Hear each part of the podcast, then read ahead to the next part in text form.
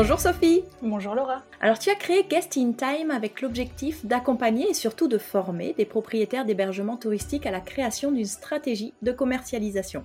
En effet, Sophie peut vous aider à mettre en place une stratégie qui vous permette d'augmenter vos réservations tout en baissant vos commissions, mais surtout en vous faisant gagner du temps.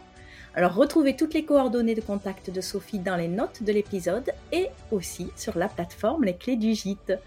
Aujourd'hui j'ai fait appel à toi pour répondre à la question suivante.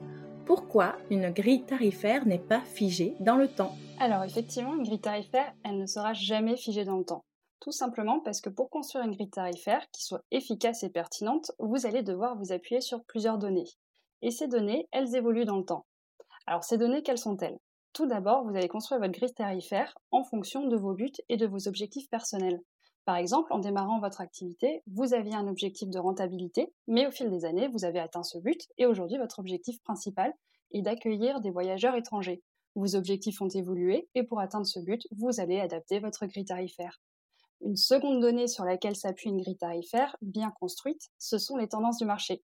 Par là, j'entends une crise sanitaire, par exemple ou une baisse du pouvoir d'achat des voyageurs. Qu'est-ce que tu donnes comme exemple? N'importe quoi. Un exemple au hasard. ça peut pas arriver, ça. Donc voilà, pour réagir tout simplement à ce genre d'aléas, eh ben, il va falloir que vous adaptiez votre grille tarifaire, évidemment.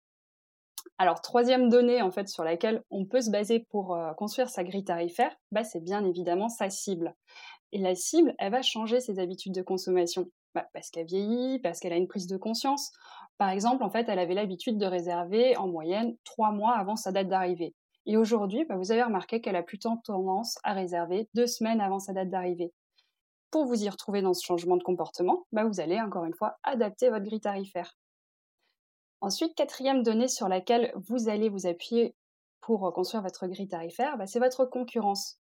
Si vous avez un nouveau concurrent dans votre localité, qu'il propose évidemment une prestation similaire à la vôtre, du même niveau de gamme, bah, vous allez devoir réagir en vous démarquant. Et pour cela, vous allez faire encore une fois évoluer votre grille tarifaire en proposant des plans tarifaires qui permettent particulièrement bien de mettre en avant votre valeur ajoutée.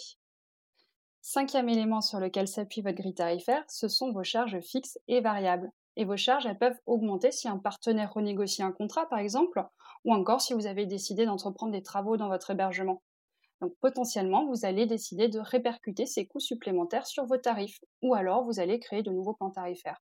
Encore une fois, votre grille tarifaire va évoluer. Et dernier élément sur lequel s'appuie votre grille tarifaire, c'est bien entendu votre saisonnalité. Et la saisonnalité, forcément, elle n'est pas la même d'une année à l'autre à quelques dates près. Mais surtout, vous allez vous rendre compte, par exemple, qu'en septembre, vous avez de plus en plus de clients. Et donc, vous pouvez légitimement vous poser la question de la pertinence de considérer le mois de septembre comme un mois en haute saison.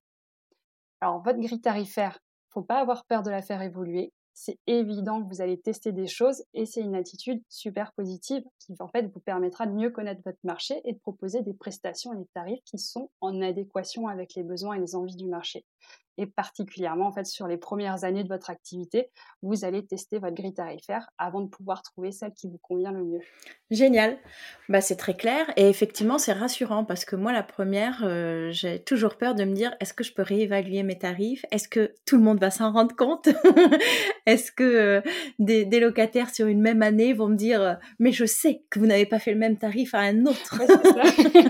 Ce, qui, ce qui est absurde, mais c'est toujours rassurant de pouvoir l'entendre de la bouche d'une experte. Mais écoute Sophie, est-ce qu'il y a d'autres choses que tu veux ajouter sur ce point? Moi, je pense qu'on peut inviter les auditeurs à hum, rendre visite sur ton site internet et regarder l'article Comment piloter votre activité de location saisonnière efficacement. Ça fera un bon complément. On va se retrouver dans de prochains épisodes et j'ai hâte, on détaillera notamment à quel moment lancer sa réflexion par rapport à sa grille tarifaire. À très bientôt! À très vite!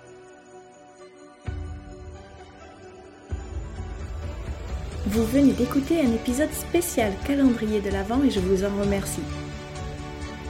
Pour soutenir le podcast, mon plus beau cadeau de Noël est de recevoir une avalanche d'avis et 5 étoiles sur Apple Podcast.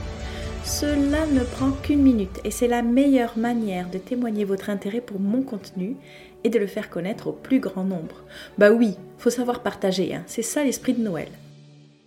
Merci à tous et à demain pour encore plus de conseils, d'astuces et de bonne humeur.